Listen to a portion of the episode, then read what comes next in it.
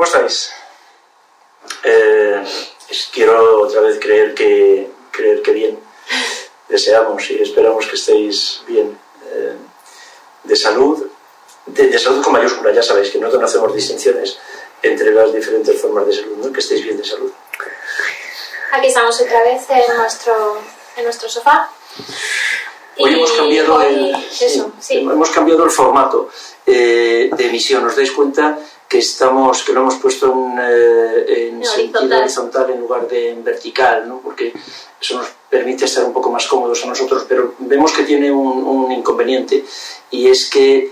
Eh, primero que vosotros para verlo bien también tenéis, que, girar, el teléfono, y tenéis que vernos en, en vertical, eh, perdón, en horizontal, y eso significa que vais a ir viendo los mensajes saliendo, sin embargo, en, en, vertical, con lo cual no vais a poder leerlos bien pero eso, lo que ibas a decir. Que... Pues íbamos a pedir que lo, que estamos viendo claro es que vuestros mensajes entonces van apareciendo desde el lado derecho o nos cambiamos de posición o... Eh, serías tú el que no. Claro, pero, pero yo soy muchísimo menos visible y vistoso podemos cambiarlo porque si no los mensajes lo que vemos es que los mensajes eh, tapan entonces la imagen de Begoña. Os íbamos a pedir, por favor, que no mandéis durante el, rato que estemos en directo, que no mandéis eh, mensajes y que, sin embargo, eh, esos mensajes luego los, nosotros los, miramos, los miramos siempre y, los miramos con mucho cariño, ¿no? Nos parecen una preciosidad vuestros mensajes, pero por favor no los mandéis ahora en, directo. Eh, si no os importa estos mensajes, los eh, mandáis después, al terminar en el... yo no sé cómo se hace esto en Instagram, pero después del post que anunciaba el psicocafé, pues ahí sé que podéis mandar eh, vuestros mensajes que a nosotros nos hace mucha ilusión y que nos ayudan mucho esos mensajes, pero que en este formato de edición que estamos haciendo hoy en horizontal, los mensajes pueden incomodar un poco sobre todo para vosotros, claro, que nos vais a ver eh, con, con, rayas, con, rayas por los mensajes. Por Aunque bueno, eso podemos, líneas, ¿no? podemos así que, así eh, vamos a hacer, vamos a ver cómo, cómo queda este formato que estamos que estamos haciendo hoy en, en este sentido y si no, pues en los próximos eh, encuentros volveremos otra vez al, formato habitual, ya lo, ya lo vamos viendo. Es que en principio nos resulta más eh, cómodo porque la sensación es de que tenemos como más pantalla ¿no? para, estar, para estar los dos. Claro, lo que podríamos hacer es acercarlo incluso un poco, ¿no? ¿Eh? Acercarlo un poco. No, eh, ponerlo más así para que entonces nos queden los mensajes más, allá y entonces quizá ahí estamos más Fenomenal. Sí, bueno, pues ya nos diréis si este formato o el próximo. Estamos ahí experimentando, o, sea, el, o el anterior. Y si entonces, pues para el próximo, si os parece que esto que esto no resulta, pues lo hacemos, volvemos al, al vertical. vertical. ¿Qué nos dicen por ahí en control? ¿Tienes el, Sí, tengo aquí otro teléfono de control que eh, Virginia nos dice que se ve todo bien. está todo bien. Ok, bueno. Pues ya está. Entonces. Empezar. Pues eso. Em, muchísimas gracias por estar ahí. Eh, como os decía José Luis, nos hace muchísima ilusión estos ratos, eh, compartir estos ratos con vosotros. Eh, nos maravilla que con lo vistos y lo oídos que algunos de vosotros nos tenéis, que sigáis queriendo estar ahí y sigáis queriendo oírnos, vernos, escucharnos. nos parece maravilloso, nos encanta. Es un privilegio. Bien, absolutamente. Somos conscientes de que tenemos mucha suerte. Y, y, bueno, pues hoy queríamos charlar sobre psicoterapia breve, tal y como habíamos comentado en el, en el post, ¿no? Eh, y aprovechar que, que tenemos a José Luis que, como decíamos también en relación con la, con la psicosomática, es memoria viva de cómo ha ido evolucionando eh, todo esto en, los, en, los, últimos años, eh, bueno, pues queríamos conocer un poco toda la, toda la historia y eh, entre hijos de la historia y, y, bueno, también cosas relacionadas con el presente, con el presente de la, de la psicoterapia breve. Entonces, vamos, vamos a por ello. Vamos a, mm, quizá, mm, para empezar por el principio y, que la historia entonces, eh, con un capítulo 1, eh, habría que decir qué es la psicoterapia breve o de dónde viene, cómo aparece, cómo surge, de dónde sale esto de la psicoterapia breve, quién se lo inventa, qué... pues fíjate, con, eh, con esto de, la psicoterapia breve, que se llama psicoterapia breve, que es, un, es un, término y un concepto que nos ha unido a muchos de los que estamos aquí, precisamente al, otro lado del teléfono y a este lado. Eh, es, es, una cosa curiosa porque somos, eh, acabamos un poco esclavos, como nos ocurre con, y lo explicamos otro día, con, eh, con la psicosomática. ¿no? La palabra psicosomática no nos gusta y sin embargo eh, eh, vivimos esclavos de ella porque no hemos sido capaces de encontrar una palabra que, que expresara de una manera mm, eh, comprensiva ¿no? y comprensible lo que realmente explicábamos hace unos, unos, días, ya unas semanas, ¿no? la psicosomática con la psicoterapia breve nos ocurre algo parecido. ¿no?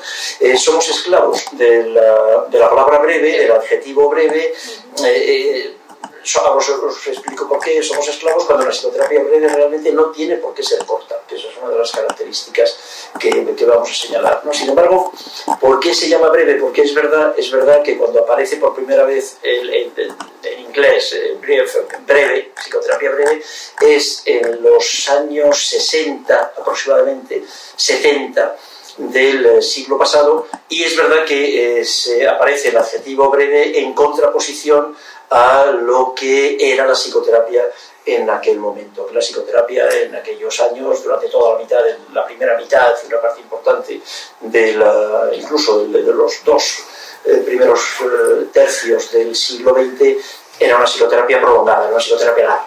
Era una psicoterapia Psicoanalítica, ¿no? Era psicoterapia psicoanalítica, claro, que en aquella época era la psicoterapia, ¿eh? porque tampoco podemos olvidar que la psicoterapia como tal, como tal la inventan los psicoanalistas. Es la primera psicoterapia que se tiene, que está documentada como tal psicoterapia, esto es como una intervención profesional de alguien que quiere ayudar a otro, esto es ejercer un efecto terapéutico, ayudar a otro mediante un procedimiento de eh, primero análisis, eh, comprensión y después modificación de los fenómenos psíquicos, que es lo que finalmente llamamos psicoterapia 100 años después, ciento y pico años después, es Joseph Breuer. Breuer es el, primer, eh, el inventor de la psicoterapia. ¿no? Eh, realmente, porque Breuer era psicoterapeuta, quería ser psicoterapeuta, era un coetáneo, compañero coetáneo de, de Freud. Y bueno, Freud inventó el psicoanálisis, Freud hacía otras muchas cosas, pero yo no estoy seguro de que realmente quisiera hacer psicoterapia lo hizo, pero no era su objetivo el de sin embargo sí.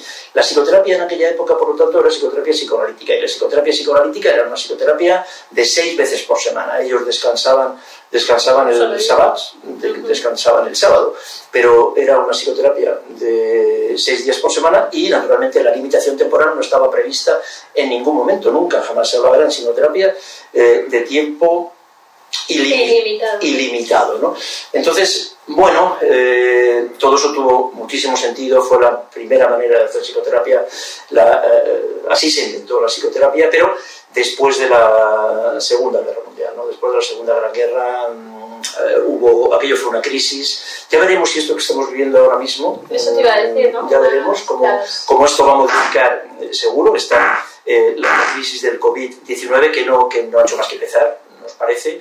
Ya veremos si esto no nos va, no nos va a, obligar a modificar también nuestras maneras de hacer eh, psicoterapia. Como tantas cosas de movimientos eh, sociológicos, ¿no? movimientos históricos, vitales, eh, bueno, pues empacan y, hacen que, ¿no? que en la historia del trauma siempre explicamos en clase lo mismo, mm. los tres grandes movimientos sociológicos eh, que contribuyen a, que veamos em, el trauma más o menos como lo vemos hoy. Eh, esos fueron movimientos que, que, tuvieron que ver con grandes crisis, algunos de ellos mm, claramente con, con, con, las guerras, ¿no? con la Primera y Segunda Guerra Mundial, lo que se llamaban los, la neurosis de combate o la neurosis de guerra, o el trauma de guerra, el trauma de bomba, había muchas formas de, llamarlo. Entonces, bueno, pues lo que en un momento dado supuso acortar eh, procesos por unas determinadas necesidades que ahora nos explicas, pues a lo mejor ahora lo que, lo que lleva es a, hacer más procesos vía online, ¿no? vía streaming. Sí, aprovechándose de, las, claro, de los cambios también en, la, los avances de la tecnología de la comunicación. ¿no? eh, eh, seguro, estas cosas son siempre así. La humanidad, como comentábamos tantas veces, ¿no? los seres humanos tardamos mucho en cambiar, somos muy lentos para los cambios. ¿no? En general los seres vivos, pero los seres humanos, yo creo que la corteza cerebral nos pesa todavía más a la hora de ir más despacio. ¿no? Eh, y la humanidad ha avanzado a golpe de, a golpe de crisis. A golpe de y la cirugía. O sea, uno de los grandísimos avances de la medicina, la medicina de la cirugía, de las anestesias, de la antibioterapia, tiene que ver también con la Segunda Gran Guerra. O sea, las, las guerras hacen avanzar, a, a, avanzar la medicina de, de, una manera tremenda. Pues fíjate, enlazando, eh, ahora que antes tuve el, el, comentario sobre el trauma y cómo la, la la, la, la, visión del trauma ha, ha, cambiado en relación con situaciones muy traumáticas, el, hay, hay, una, hay un, una, un, antecedente eh, muy, muy cercano entre la historia del trastorno por estrés postraumático y el desarrollo de la psicoterapia breve. Y eso tiene que ver, veréis, con dos. Os cuento una historia que a mí me gustó mucho cuando la primera vez que la escuché. Eh, uno de los primeros, o un, un, sí, los dos primeros seguramente, autores que hablaron de psicoterapia breve, que le pusieron el apellido breve a la psicoterapia, eran dos psicoanalistas. Dos psicoanalistas que se encuentran en los años 50 en Nueva York, eh, Small y Belak. Ellos están trabajando, son dos psiquiatras, psicoanalistas, trabajando para la administración de veteranos de guerra y es finales de los años 50, principios de los 60, y están trabajando con veteranos de guerra de algunos de la Segunda Guerra Mundial, pero sobre todo están trabajando con veteranos de la Guerra de Corea, que, eh, bueno, presentan esta, muchos de ellos, claro, esta historia, estas historias traumáticas. Están trabajando sobre todo con trastorno por estrés postraumático, pero bueno, no, no lo único, pero bueno, el caso es que están trabajando con terapias psicoanalistas, psicoanalíticas, de orientación psicoanalítica, lo que había en aquel momento, porque realmente, insisto, no había otras formas de hacer psicoterapia. Eh, bueno, el caso es que ellos presentan al Instituto Nacional de la Salud estadounidense, presentan una propuesta de obtención de beca, de recursos, de fondos, de dinero, para investigar, y entonces ellos lo que presentan es una, recursos económicos para un proyecto de investigación, para trabajar sobre eh, conflictos Mm, eh, recientes, esto es, traumáticos, postraumáticos, en seis sesiones.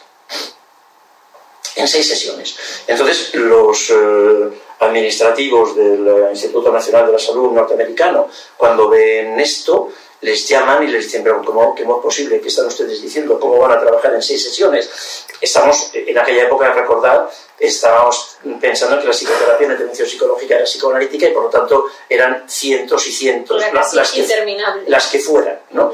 Entonces eh, le, les preguntan a estos dos colegas, ¿y qué van a hacer en, qué, qué, qué se puede hacer en seis sesiones?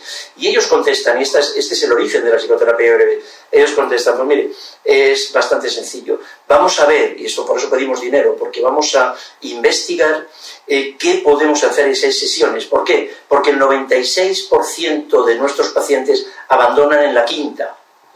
Así que esto es lo que tenemos. Nosotros realmente tenemos cinco sesiones. Lo que nos dan nuestros pacientes son cinco sesiones. Da igual que nosotros queramos plantearles, están trabajando en un, en un ambiente, en un sector público, de, de, administración pública, de, asistencia pública, no de la asistencia privada, privada de la época de, de Breuer en Viena o después, o de otros psicoanalistas en, antes de la guerra en, en Budapest o en, o en, el propio Berlín o desde luego en Londres, el propio Freud, ¿no?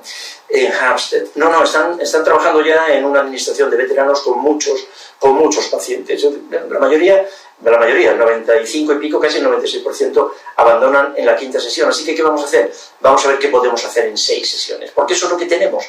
Bueno, pues ahí, ahí comienza la historia de la psicoterapia breve. La psicoterapia breve es un intento de adaptación de la psicoterapia psicoanalítica a las exigencias, a las necesidades y a las exigencias de finales del siglo XX, después de una gran guerra, con mucha demanda, con mucha malestar, con mucha, después de una gran crisis, ¿no? con mucha demanda, mucha necesidad de, de soporte psicológico, de, apoyo psicológico que el psicoanálisis ortodoxo de la época realmente no podía satisfacer, porque eran eh, muy pocos pacientes los que podían beneficiarse en la práctica y en el sector público prácticamente ninguno. En el sector privado sí, pero en el sector público era muy difícil, era muy poco, muy poco eficiente el tratamiento psicoanalítico en, el, en este tipo de sectores. Así que eh, se le empieza a poner breve como contraposición a lo prolongado. Entonces, vamos a ver qué podemos hacer, qué podemos hacer con estas eh, eh, pacientes que lo que nos dan son un número limitado de sesiones. Así que vamos a adaptar lo que podemos, dicho de una forma muy, un poco simple, vamos a ver lo que hacemos en cinco años, vamos a ver cómo lo podemos adaptar a seis meses. ¿Vale? Ese sería un poco el origen. Y ahí rápidamente se apuntan, rápidamente se apuntan una importante cantidad de... Aquello es un éxito, el estudio de Small y de Berak es un éxito. Y rápidamente se apuntan otros muchos colegas eh, estadounidenses, sobre todo de la costa este. Luego enseguida, un poco más tarde, se apuntan también en la costa oeste, el Instituto de Investigaciones Mentales, Vaklavik, pero eso ya es muy posterior. Y hay un movimiento también muy intenso en el desarrollo de la psicoterapia breve en, eh, por Sifneos en Boston y por eh, Balin eh, y Malan en la Tavistock Clinic en Londres. Mm. vamos a compaginar entonces un poco, seguir con la historia y ver, ir analizando por qué se desarrolla de esta manera la historia. uno de los factores que, que mm, tuvo que contribuir eh, a que fuera un éxito eh, este estudio y, la intervención en esas cinco o seis sesiones eh, tuvo que ser que, los, que, obligó al terapeuta a espabilar, a decir, vamos a ver, o sea, si, si se me va el paciente, abandona a la quinta, pues tengo que ofrecer seis sesiones y tengo que hacer un mogollón de cosas en, en, este, en muy poquito tiempo y, y, entonces claro ahí es verdad que eso lo notamos mucho ¿no? nosotros eh, cuando estamos eh, utilizando un protocolo concreto para un ensayo clínico como es el caso por ejemplo ahora del protocolo de fibro o cuando los empleamos para las prácticas ¿no? y sabemos que tenemos un número realmente limitado de sesiones eh, lo comentamos muchas veces, ¿no? Lo comento con mis alumnos siempre, los que están en práctica siempre dicen lo mismo, ¿no? Que, mm, que el hecho de saber que te tienes que ceñir al protocolo y que es un número concreto de sesiones te obliga a espabilar y siempre hay alguna sesión que, que, puedes decir, bueno, hoy venga, hoy no le voy a dar mucha caña, hoy voy a dejar que no sé qué, hoy soy yo quien está como terapeuta muy cansado, pues voy a dejar que vaya al tran tran, ¿no? Si uno sabe que son 6, que son 12 o que son 23, eh, se pone las pilas, ¿no? Con lo cual ahí... El terapeuta, claro, eso es una de las grandes, de las grandes ya, ya, con el desarrollo de lo que llamamos psicoterapia breve ya empezamos a darnos cuenta de cuáles son las claves, o sea, qué es lo que realmente es útil, ¿no? Entonces resulta que? Eh, un factor muy importante, por lo que dice lo que, exactamente lo que comenta Begoña, un factor muy importante es la limitación temporal. De hecho, eh, hay un autor después en Londres, eh, David Malan, que es el que más trabaja en esta línea, ¿no? que demuestra que la palanca movilizadora más importante en psicoterapia es la limitación temporal.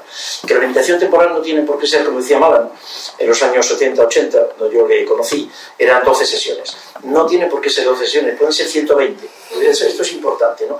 Le, sí, que sea breve no significa que, sea, corta, o, extra corta. Eso es. que sea la duración que, optime, que pensamos óptima, ¿no? que pensamos óptima, pero que no tiene por qué ser. Pero lo que es importante es que sea la palanca movilizadora más importante en psicoterapia, eh, se ha demostrado, recientemente se ha demostrado hace 40 años, que es la limitación temporal. La limitación temporal, y que sepas porque eso, eso incrementa la actividad, la actividad del terapeuta, pero también, y es muy importante, la actividad del paciente. Algo que alguno de vosotros ya me ha escuchado contar, ¿no? Esto tiene mucho que ver con la realidad de la vida cotidiana. Nosotros vivimos todos en una sociedad que está absolutamente marcada y definida por lo temporal, por los marcos temporales. Entonces todo está limitado por el tiempo. Los psicocafés están limitados en el tiempo, son una hora. Y luego solo duran 24 y es una hora. Puestos en el. Y solo están en, las stories. que nos preguntáis. 24. Y eh, esto ¿Por qué no lo grabáis? Y esto es una hora, porque Instagram nos corta en una hora. Bueno, esto es una. ¿Os imagináis? ¿Os imagináis que estuviéramos aquí y, que fueran pasando las horas y las horas y vosotros no supierais además nunca cuándo iba a terminar y nosotros siguiéramos y fueran dando las 8 de la tarde, las 10, de las 12, llegara el verano, después eh, Nochevieja y siguiéramos aquí y hablando? Somos capaces de, de hacerlo, ¿no? Seríamos capaces, ¿no? Pero no, no, esto tiene, esto, esto, una de las cosas que tiene un cierto interés es que es una hora y sabéis que termina. Sabéis a qué hora sale el tren, a qué hora sale el avión, sabéis muy bien cuándo tenéis que ir a un sitio, cuándo termina, cuándo... Todo está limitado en el tiempo. Qué curioso, la psicoterapia no. La psicoterapia, sin embargo, no. La psicoterapia es, es, algo todavía, puede haber una cosa como mágico, como infantil, ¿no? Como que voy a hacer psicoterapia, ¿no? Psicoterapia primero, ¿de qué? Y luego, ¿durante cuánto tiempo? ¿no? La psicoterapia es un proceso, la psicoterapia es un procedimiento, la psicoterapia es un camino, la psicoterapia es un viaje, y es un Madrid-Moscú, o es un Madrid-Zaragoza, o es un Madrid-Cádiz, un Madrid-Lisboa. Eh, Pero es un camino. Es decir, tenemos que ir a algún sitio. Tenemos que ir a algún sitio y bueno, vamos a ir. Vamos a ir a ese sitio con más o menos velocidad. En algún momento vas más deprisa, como dices, en otros momentos te paras. Te paras y haces fotos al paisaje, pero tienes un destino, sabes a dónde ir, ¿no? Y ahí, en ese camino, el que los dos, el terapeuta y el paciente, sepan a dónde van, eso mejora espectacularmente el rendimiento. No, tanto a dónde van. Yo creo que hay uno que claramente tiene que saberlo, que, es el terapeuta. El paciente no, a lo mejor no lo tiene tan claro. Eh, eh, conscientemente, ya decimos siempre, ¿no? Los, los, que nos conocéis ya sabéis que lo decimos, ¿no? no hay nada que durante ni la evaluación ni en el proceso terapéutico vayamos a contar a nuestro paciente que no sirve ya. O sea, otra cosa es que, que haya hecho conciencia de todo eso, ¿no? Eh, lo, una vez más, lo sabido impensado de Christopher Boras. Pero mm, eh, lo que sí que eh, es cierto es que, que, tiene que tener un principio y un fin, tiene que tener una fecha de caducidad y los dos debemos saberlo. Los dos debemos saber que, cuál es esa fecha, ¿no? Y fíjate también que yo creo que hay una cosa muy interesante detrás de eso, ¿no? Y es lo que decías de esa mm, expectativa mágica infantil, ¿no? La expectativa mágica infantil cuando cuando no eh, generamos una, una, limitación y decimos hasta aquí, es que mm, me vas a acompañar siempre, te voy a tener siempre, es esa búsqueda del amor incondicional eh, desplazada, ¿no? Eh, la búsqueda del amor incondicional en relación con nuestras figuras de apego, desplazada a una nueva relación con una nueva figura de apego que es el terapeuta. Y como bien comentábamos cuando hablábamos de duelos, ese es uno de los primeros duelos que hay que hacer, ¿no? Que ni hemos tenido los padres que nos habría gustado tener, nadie los tiene, los padres perfectos no existen, ni vamos a tener tampoco al, al terapeuta que nos habría gustado tener. El terapeuta perfecto tampoco existe, gracias al cielo también. Y mucho menos un terapeuta para siempre. Por eso, ese sería el perfecto. Para cualquier niño, los padres son absolutamente maravillosos, son padres 10, son super padres siempre. Y no se van a ir nunca. Y siempre van a estar ahí. Para el niño, el terapeuta será también el terapeuta 10, el terapeuta perfecto, y siempre va a estar ahí. Siempre. Siempre, a cualquier hora, a cualquier día, en cualquier momento, disfruta la vida. Entonces, claro, no puede ser así. Y lo que hay implícito, el mensaje que hay implícito cuando te decimos que te vamos a ayudar solo este número limitado de horas, este número limitado de días, es que en algún momento te vas a tener que eh, manejar tú solo. Y eso es un buen mensaje en contra de lo que pueda parecer. Sí, es un mensaje. Eh, al niño no le gusta, al niño le fastidia, al niño no quiere, es normal también y es legítimo pero es, es, eh, es, bueno que ese sea el mensaje que se manda desde el primer minuto, porque eso produce, un, produce varias cosas. Por un lado, empoderamiento, eh, le estás devolviendo al otro. Exacto, ¿no? Lo que decía Eric de yo estoy bien, tú estás bien, ¿no? Esa, ese posicionarse en, esa, en, una de esas cuatro posiciones que es la, la que deberíamos buscar realmente en la, en la psicoterapia, ¿no? en el espacio psicoterapéutico. ¿no? No, el, esa, eh, sin embargo, esa otra que ofrecemos con mucha frecuencia, ¿no? Eh, creyendo que el que está bien eh, somos nosotros, que somos los terapeutas, y el que está mal es el otro porque es el paciente. No, la idea es yo estoy bien y tú estás bien. Y bien en el sentido de, de lo que significa la traducción de, claro, de you are, you are okay, ¿no? You are, you are okay significa que, que eres, eres, eres bien, más que estás. Estás a lo mejor pasándolo mal, estás sufriendo, pero tú eres bien, eres perfectamente bien, ¿no? Y yo también, mm, todos lo somos. Y entonces en ese sentido, claro que vas a poder, claro que vas a poder hacer estos duelos, claro que vas a poder contar todo esto aquí, vas a poder sacar todo esto y vas a poder después estar bien y además eso, ¿no? En un plazo relativamente breve. De hecho, fíjate, y ya, ya no me enrollo más y te dejo seguir. Eric Verne decía que debíamos de tratar era Eric Verne, ¿verdad? Sí, que debíamos de, tratar de curar y, de algo que suscribía también siempre Milton Erickson, ¿no? En, una sola sesión. La idea es curar, ¿entended? ¿no? Lo que, lo que... No, pero en una sola sesión. Si realmente el terapeuta se plantea que tendría que ser tan, tan, eh, tan capaz tan hábil, tan empático y tan eh, estupendo como para esa figura tan eh, la, que necesita, ¿no? la óptima que necesita eh, el paciente para, para, dar unas claves, para dar una respuesta, para dar un, hacer un movimiento que, que, hiciera sentir al, al, paciente que ya está, ya con eso puede hacer el clic que necesita. ¿no?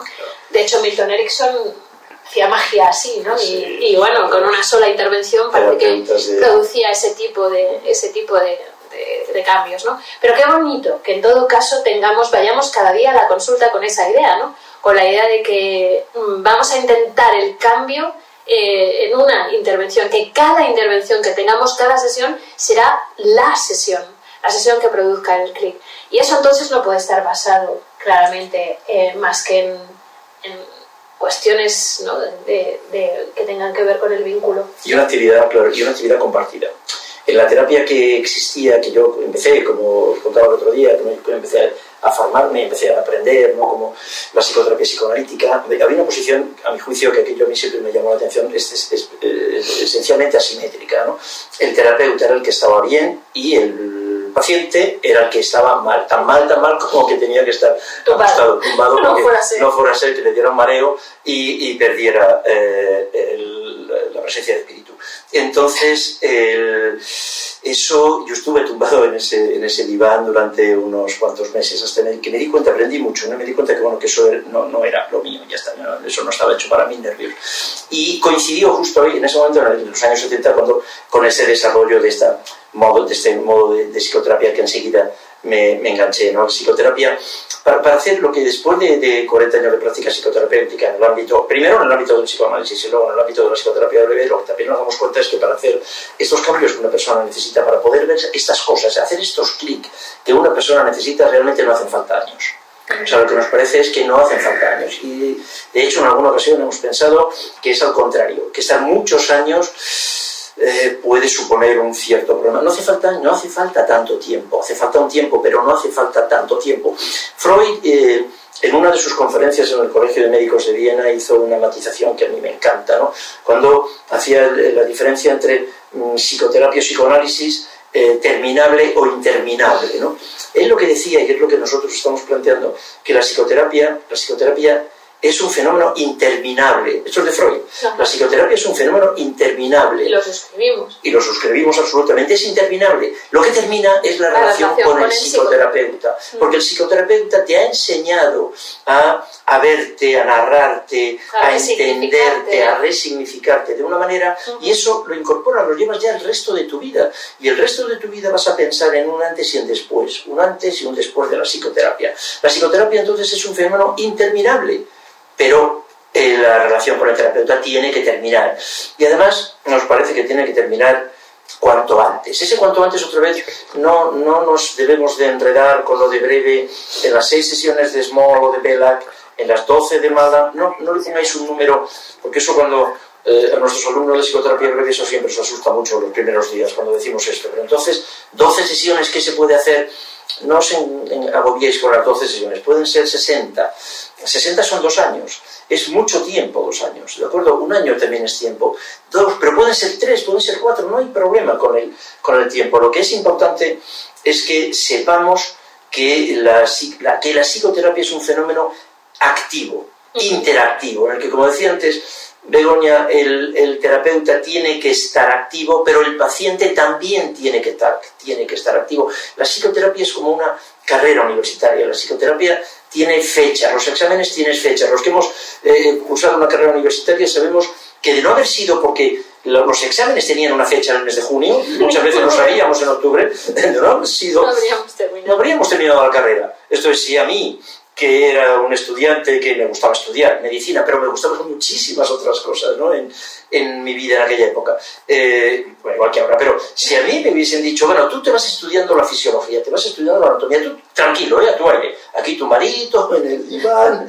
vas leyendo, vas mirando, vas pensando tranquilo, es ¿eh? sin exigencia. Y cuando tengas bien preparada la anatomía y cuando te sepas bien la anatomía, la fisiología, entonces vienes y te examinas, pero sin prisa, ¿eh? tranquilo, vamos eh, fluyendo yo estaría ahora seguramente, estaría en segundo de medicina, con, con suerte. Con suerte. Estaría Yo creo que solo irían a examinarse los Sheldon Cooper de este mundo. Irían a examinarse algunas Asperger y, y poco más, quiero decir, no, no, no, desde luego una parte importante de mis compañeros seguiríamos haciendo lo que hacíamos, estar en la tuna, jugar al mus, jugar al fútbol, estaríamos que siempre ligando, estaríamos haciendo eh, las cosas que con 18, con 19, con 20, con 20 y tantos años te gustaba hacer, no, eh, te ponías, todos habéis estudiado exactamente igual el mismo, el día, al comienzo del curso, en el mes de octubre, habéis estudiado igual, con la misma intensidad en el mes de junio. En febrero, Bueno, pues mira, la psicoterapia, ¿sabéis? La psicoterapia es eso. O sea, la psicoterapia uno tiene que saber que esto es un proceso que empezamos y que esto es un proceso que tiene fecha de caducidad. No tienen que ser dos meses, pueden ser dos años, el tiempo que sea, pero tiene una fecha. Es un proceso, es un camino y tiene... Vamos a hacer algo, vamos a... No, no hay psicoterapia del, tampoco del diagnóstico, no hay psicoterapia de la depresión, no hay psicoterapia de la ansiedad, no hay psicoterapia del conflicto, psicoterapia de esto, de qué te ha pasado. O sea, la pregunta no solo es qué te pasa, ¿no? la pregunta es qué te ha pasado. Esa es la renarración, ¿no? Ese es el resignificado, esa es la psicoterapia. Y eso en unas personas puede ser más o menos tiempo, pero los dos tienen que estar implicados en el proceso. No podemos estar, esa analogía que también os hago a mis alumnos, ¿no? La psicoterapia no puede ser dar vueltas al M40 Ujú. cada día, con una, cada día sale un tema y cada día nos vamos a ese, cada día apagando ese fuego, cada día dando vueltas O el mismo por la tema M40, con, la, ¿no? con la sesión de la marmota. o la sesión de la Antes de que marmota, ¿no? pases a, que pases a, o que pasen, que pases a contarnos, ¿no? Que cómo se hace, cómo, cómo se hace mm, en la historia de la psicoterapia breve, eh, cómo se estructura esa posibilidad de, abreviar, ¿no? Que tiene que ver con focalizar. Ahora, ahora lo- nos lo cuentas despacio. Pero yo quería insistir en que eh, al decirnos eh, esto de, lo que, el, abreviar supone, ¿no? La actividad de uno y la actividad del otro, quería insistir en lo que había terminado de decir antes, de cómo eso está mm, tan, tan relacionado eh, con, con el, a su vez con la, la relación, con el vínculo que hacemos con, con nuestro paciente o como pacientes con nuestro terapeuta, ¿no? Porque para que el, el terapeuta sea activo, probablemente lo que tiene que sentirse es eh, cómodo en su, en su papel, en relación con, con estar bien formado y con haber hecho su propio, su propio proceso, sin ninguna duda. Eh, pero ¿qué- ¿de qué depende que el, que el paciente ¿no? Eh, diga, efectivamente, vale, pues me están diciendo que van a ser 20 sesiones, 30, 40, y, y claro, yo sé que traigo aquí lo que traigo, ¿no? Y, y entonces, ¿cómo voy yo, que tengo 37 años y no he sido capaz de abrir esta caja de Pandora en, en estos años, a abrir la caja de Pandora aquí ahora, además, eso, rapidito, que, que tengo una... ¿Qué- ¿De qué depende? Pues claramente de que eh, nos mostremos como terapeutas siendo esa persona ¿no? que, que- que está ahí para sostener aquello que nos tienen que, que dejar y que, y que pueden confiar en nosotros. ¿no? Y la confianza em, la, la tenemos que, que demostrar, la tenemos que ganar eh, en, en- en el vínculo, generando vínculo, vínculo terapéutico. Vínculo Acordaos siempre no, que, no- no, que el vínculo no significa hacerse amigo, que el vínculo terapéutico supone lo que supone, ¿no? Si acaso ya podemos hablar más despacio en otro momento, o si luego tiene tiempo de lo que realmente supone el vínculo terapéutico, pero que, que entonces sí que el que el paciente también se ponga las pilas y pueda tener la sensación de que vale, de que se las puede poner, dependerá de, de nosotros terapeutas, ¿no? Y, y entonces es, yo creo que son dos, esas dos grandes cosas las que, las que van a, a influir. Primero, nuestra formación, sin ninguna duda, pero en segundo lugar, que, que no nos mueva, ¿no? Eh, especialmente que sepamos que efectivamente tenemos las espaldas muy anchas para sostener aquello que nos, que nos van a, a dejar en la consulta. Nos preguntaban, nos preguntaban eh, un, alumno de, de- de los cursos online nos preguntaba ¿no? cómo, eh, igual estáis por ahí alguno de, lo- de los que nos ha hecho esta pregunta, ¿no? que eh, cómo el- el- durante os, os habéis dado cuenta, sobre todo en la formación con EMDR, que claro que es tan, tan impactante a veces, ¿no? El, cómo, cómo recupera el paciente sus recuerdos y entonces eh, cómo de pronto ¿no? puede, puede ser tan eh, eh, pues tan, tan, duro y tan difícil y tan doloroso ver todo aquello que sucedió y hacerse cargo, ¿cómo, cómo puede el terapeuta también sostener o no traumatizarse vicariamente ¿no? por, lo que, por lo que está viviendo? Pues creo que la, la respuesta es solo una, ¿no?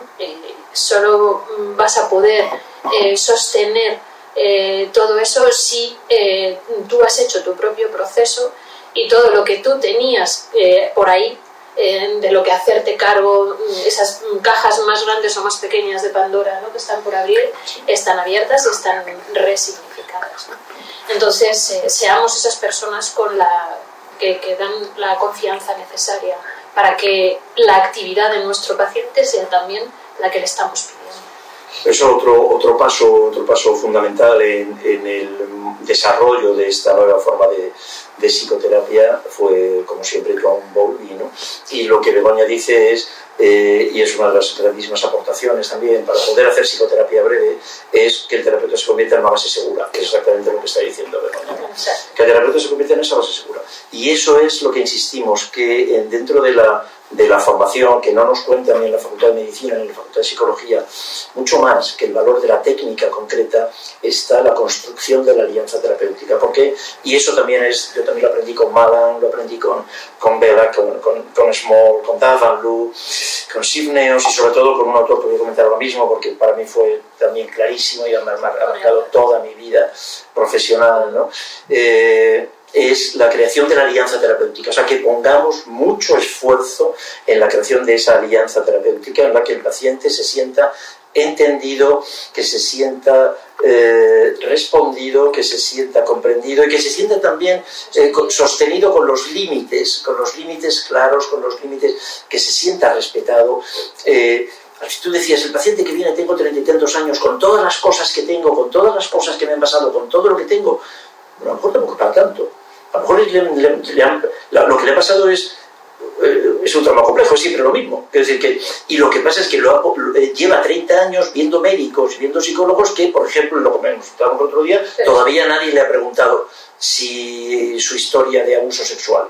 De que a lo mejor eh, tampoco es, quiero decir que, claro, estoy entendiendo el sufrimiento del paciente. Creo que el paciente trae mucho sufrimiento, pero que parte del problema de este paciente es que nadie le ha mirado Claro, nadie pero es que eso es traumatizante. claro, o sea, nadie le ha visto. Pues acumuló mucho. Claro. claro. pero que al final lo que le ocurre es, es un acontecimiento a lo mejor repetido muchas veces, pero un acontecimiento particularmente traumático, que eso es de lo que necesita hablar. A lo mejor tampoco hace falta demasiados años para, para eso, ¿no? que es de lo que, lo que empezaron a darse cuenta estos autores. ¿no? Pero no tanto porque solo sea un acontecimiento, sino porque lo que al final movilizas lo que, lo que se queda eh, encerrado en un patrón neuronal es, eh, es siempre una forma de, mm, de, manejarse ante estímulos eh, relativamente parecidos y entonces lo que tengo es asociada una idea sobre mí misma y sobre el mundo,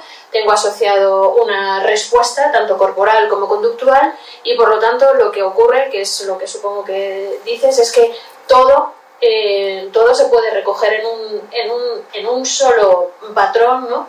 Eh, que al final mi forma de reaccionar ante mi jefe o ante mis posibles parejas o ante mis eh, amigos cuando responden obedecen y todo está asociado a una sola experiencia muy temprana que bueno pues que es la base de todo ello ¿no? por eso a su vez en, en MDR siempre procuramos ir a esa a, esa diana, ¿no?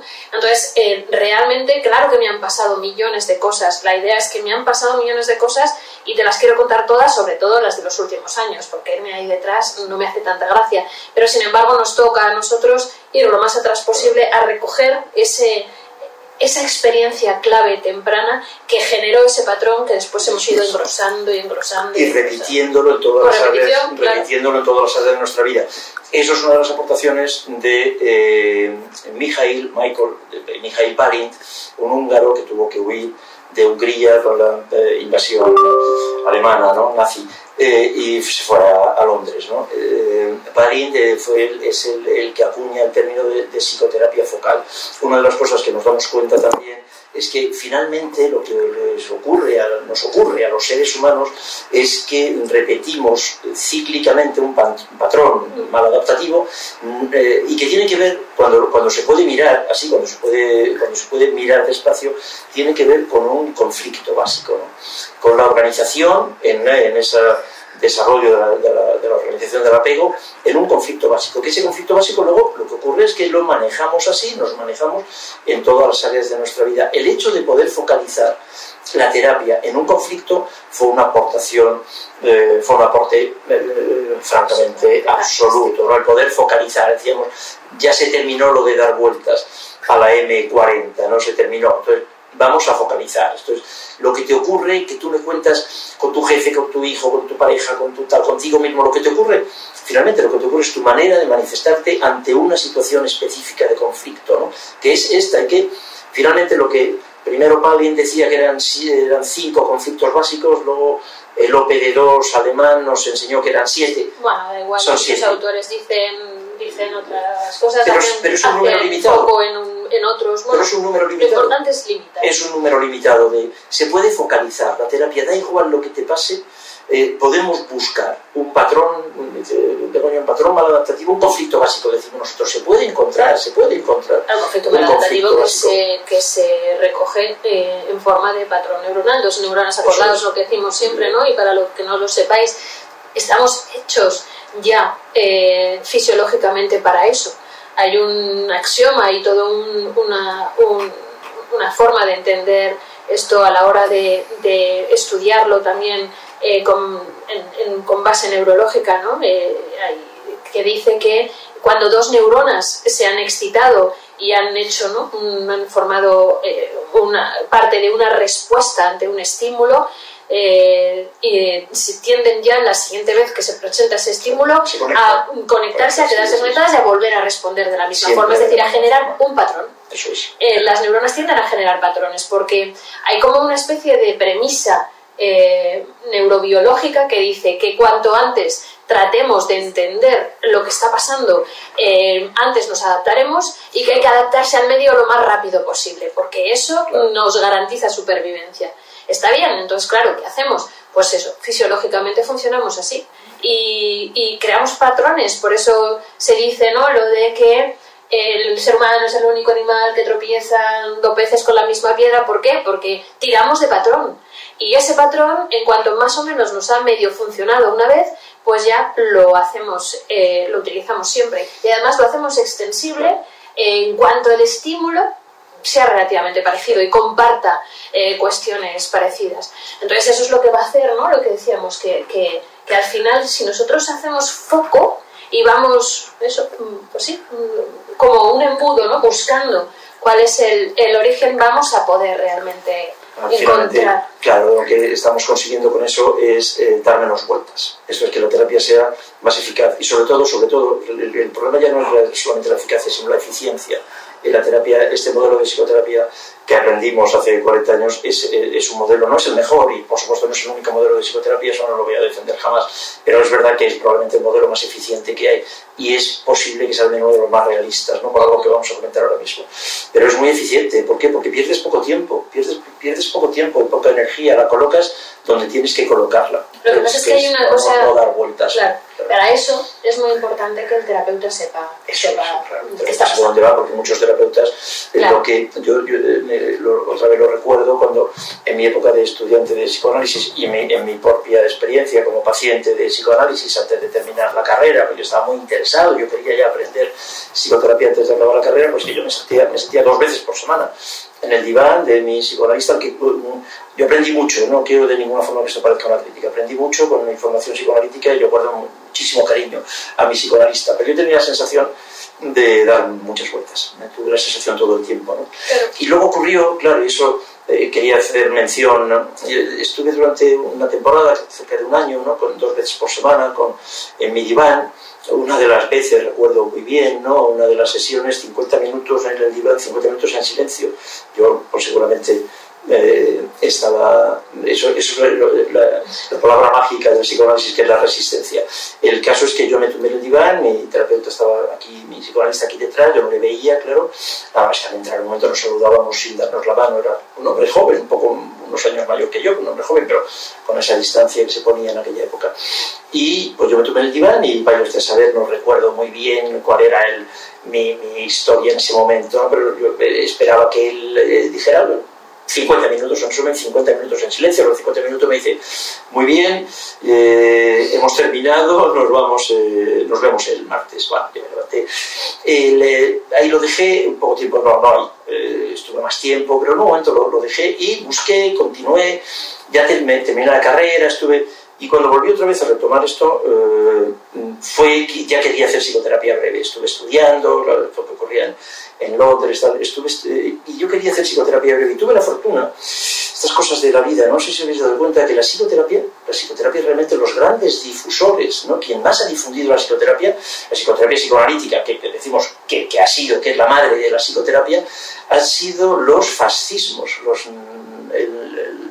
las dictaduras, ¿no? porque la dictadura, las dictaduras fascistas, nazis, Italia y Alemania sobre todo, fue quien, eh, quien más que nadie, ¿no? difundió el psicoanálisis a Estados Unidos, a Inglaterra, después las dictaduras soviéticas también, con uh, Wilhelm Reich, entre otros también, en otro lugar, y eh, por todo el mundo, ¿no? Franco, la dictadura franquista, ¿no? y eh, un vasco, Ángel Garma, uno de los fundadores de la Asociación Psicoanalítica Argentina, es un vasco que tuvo que salir huyendo en mitad de la guerra española, ¿no? el, el avance franquista sobre Bilbao, y luego yo tuve la fortuna de encontrarme con la gran tragedia argentina de los años 60 y el éxodo de una enorme cantidad de intelectuales, de artistas, eh, de, la, huyendo de la dictadura, otra dictadura fascista, nazi, militar, eh, argentina. Y aquí me encontré con Hernán Kesselman. Hernán Kesselman, bueno, Hernán Kesselman, eh, uno de los inventores de la psicoterapia breve, su libro de psicoterapia breve fue uno escrito en castellano, claro, uno de los que más me ha gustado, de los muchos, claro, que he leído sobre psicoterapia breve. Y luego tuve la oportunidad de hacer terapia con Hernán Kesselman y de mantener una, después de la terapia, una estrechísima amistad eh, durante muchísimos años. Él volvió a Argentina una vez que terminó la dictadura y tuve la, dolorosa noticia de que falleció esta primavera eh, pasada, en el mes de eh, abril del, año pasado. Y yo recuerdo Hernán, cuando tuve la primera entrevista, la primera consulta con Hernán, fue una antes después, o sea, lo que yo había vivido ¿no? mi formación, lo que era la psicoterapia, ¿no? y luego lo que fue la psicoterapia breve con Hernán, que es Hernán, ahí aprendí. Y me di cuenta de que eso era lo que yo quería hacer. ¿no? ¿Y te diste cuenta el primer día, seguro? El primer día, el primer día. Claro, es lo que me decíamos, di cuenta ¿no? con Hernán el primer día. Si hacemos esa adaptación de lo que decía Verne, de que la primera sesión ya tiene que ser, no, o que, Sí, sí. que en una sesión eh, eso tenemos que, que, que, conseguirlo, ¿no? Y ese es, ese es el valor, ¿no? Que, que nuestros pacientes se, se, vayan realmente ya con la primera, en la primera sesión con la idea, ¿no? Con la sensación, no solo una idea, ¿no? sino toda una sensación corporal, porque lo que no mienten son las tripas, ¿no?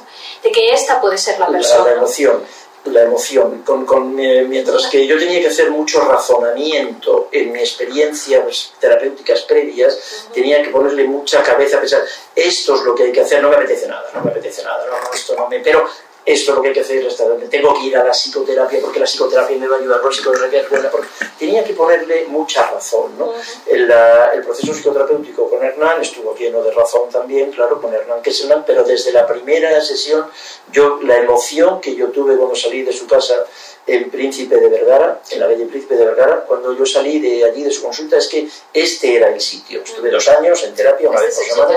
Este, este es el sitio y esta es la persona. Y no me equivoqué. Y yo lo recuerdo aquello. Y eso marca un antes y un después. A partir de ahí empecé a trabajar ya de una forma sin, sin dudas en psicoterapia breve, incorporando, seguí formándome en otras maneras, en otras formas de terapia, en lo cognitivo-conductual también, lógicamente, eh, bueno, eh, conocerlo todo, pero finalmente todo fue para integrarlo en este modelo que hemos ido desarrollando. Luego, Begoña es una, una, impulsora definitiva en los últimos años en el modelo de integración en el que estamos trabajando, ¿no? en psicoterapia breve integrada. ¿no?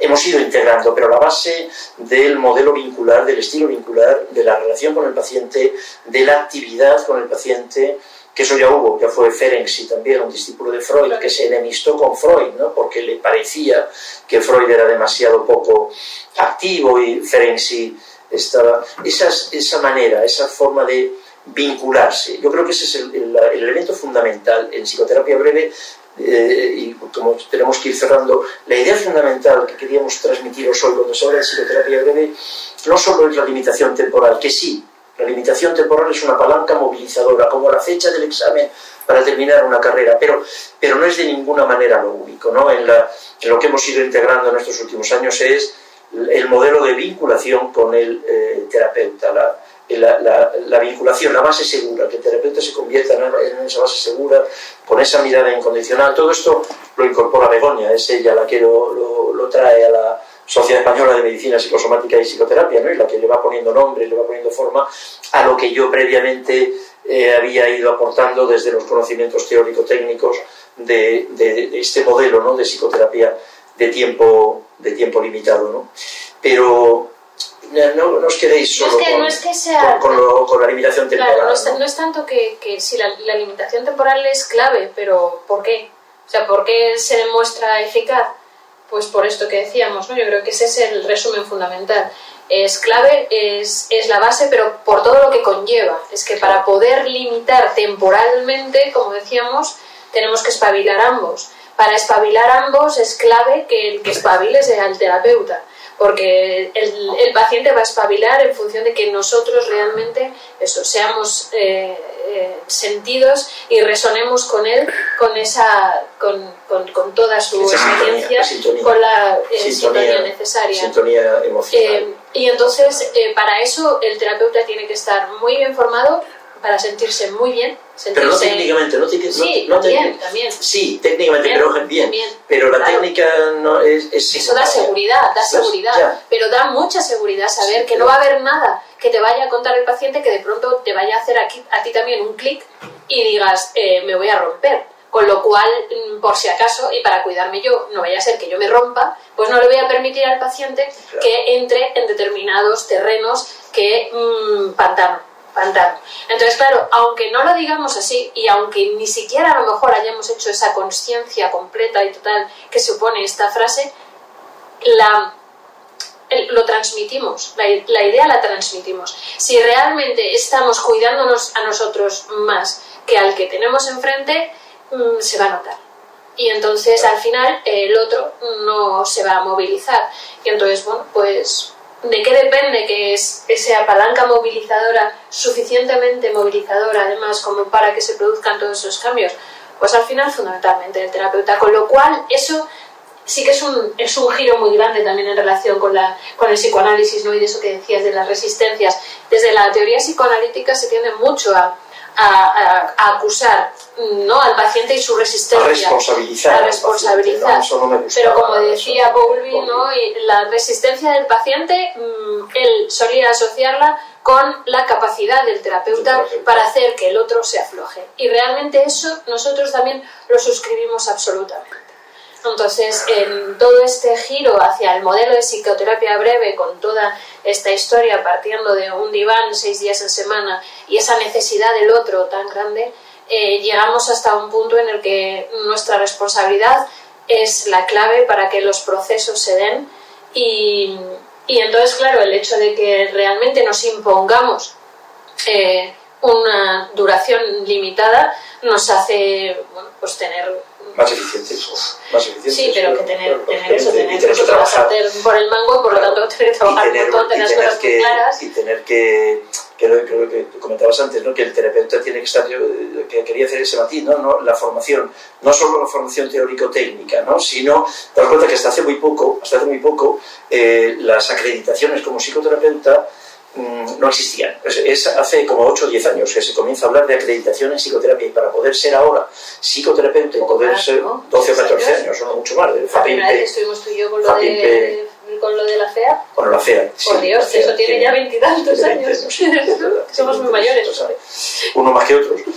Pero eh, hace 20 años, pero hasta hace 20 años, que 20 años no es nada, eso está en un tango, por cierto, ¿no? lo argentino me gusta mucho, por lo que acabo de comentar que 20 años no, es nada, dice el tango, eh, hasta hace relativamente poco para ser psicoterapeuta y algunas escuelas, como la cognitivo-conductual, no, no, Ni siquiera lo- ni siquiera lo contemplan. contemplan. Para, para ellos no hace falta que el psicoterapeuta eh, Haga su propio proceso de terapia, ¿no? pero para el resto de los terapeutas, hasta, hasta hace poco tampoco hacía falta, ahora sí, ahora es obligatorio que el terapeuta haya Claro. hecho su propio proceso. ¿no? Y un último dato que quería comentaros. Cuando hablábamos de que Small y Bella decía que, bueno, vamos a hacer un proceso de seis sesiones porque los pacientes se en cinco, mirad, en relación también con lo que la realidad, ¿no? Eso lo tenéis en, internet, en una revista que, que- una revista que eh, publica el Consejo General de la Psicología de España, que se llama Infocop.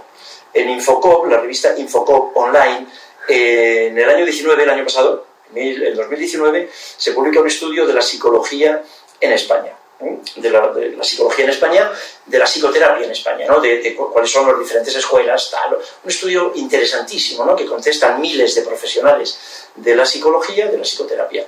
Bueno, pues el resultado de este estudio es fantástico, a mí me encantó, porque sabéis cuánta es la media de sesiones que ocupan el número, el número medio de sesiones que realmente suponen una psicoterapia en España. ¿Sabéis cuántas sesiones son? Ya lo sabéis. 23. 23. Así que eh, haceos la película que os queráis hacer. Pero lo que realmente los pacientes están dispuestos a darnos de media son 23 sesiones. En España, 2019, en un estudio del Consejo General de la Psicología de España, ¿Cuántas sesiones- son 23. Así ¿Cuántas que esa es la sesiones tiene nuestro modelo de protocolo de intervención? 22.